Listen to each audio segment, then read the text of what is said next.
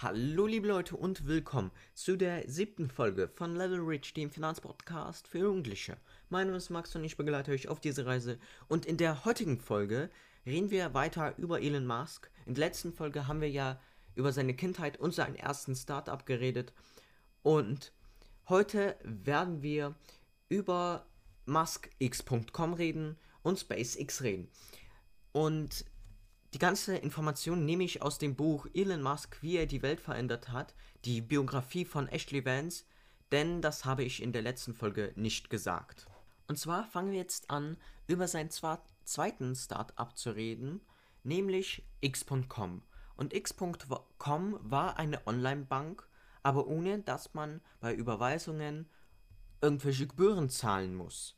X.com wurde 1999 gegründet und wurde 2002 von eBay übernommen.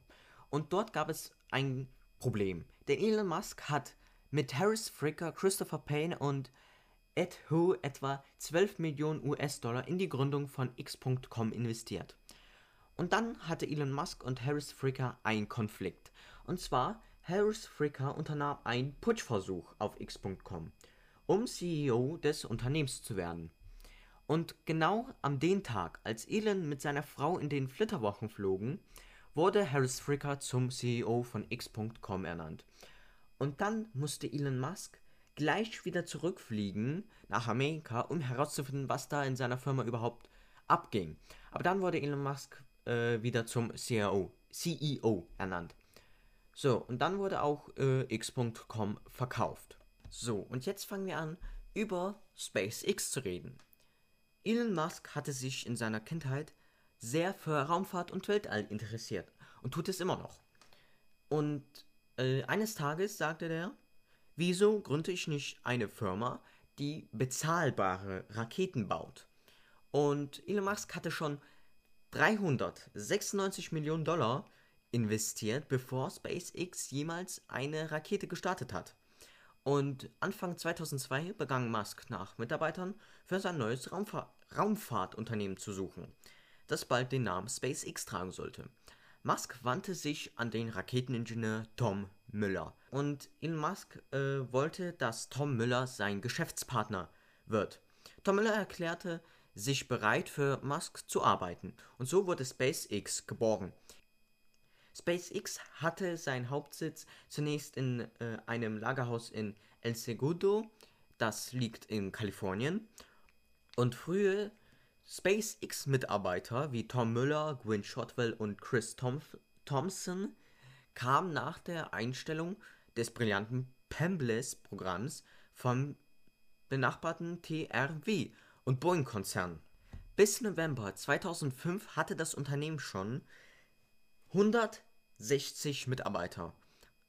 Musk hatte alle frühen Mitarbeiter von SpaceX persönlich interviewt und genehmigt.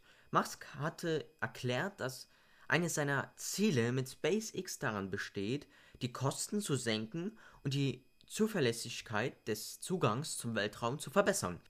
Und ihr wisst bestimmt, dass so ein Raketenstart sehr, sehr teuer ist. Und Elon Musk wollte einfach mehr Geld sparen. Und darum hat er seinen Wissenschaftlern gesagt, lass uns eine Rakete entwickeln, die aus dem Weltall wieder auf die Erde zurückfliegt. Interessant, wie er das seinen Mitarbeitern erklärt hat. Ja, hallo?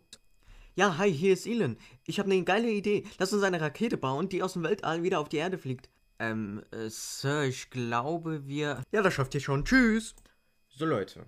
Und das war's schon mit der siebten Folge von Level Rich, dem Finanzpodcast für Jugendliche. Und in der nächsten Folge werden wir über die bekannteste Firma von Elon Musk reden, nämlich Tesla. Und dann werden wir noch ein bisschen über The Boring Company reden. Und Leute, ich habe eine E-Mail bekommen von Podstatus. Und ich bin auf Platz 116 in Germany Finanzpodcast Ranking von Apple Podcast. Und ich bin euch ultra dankbar, dass ihr mein Gelaber immer noch weiter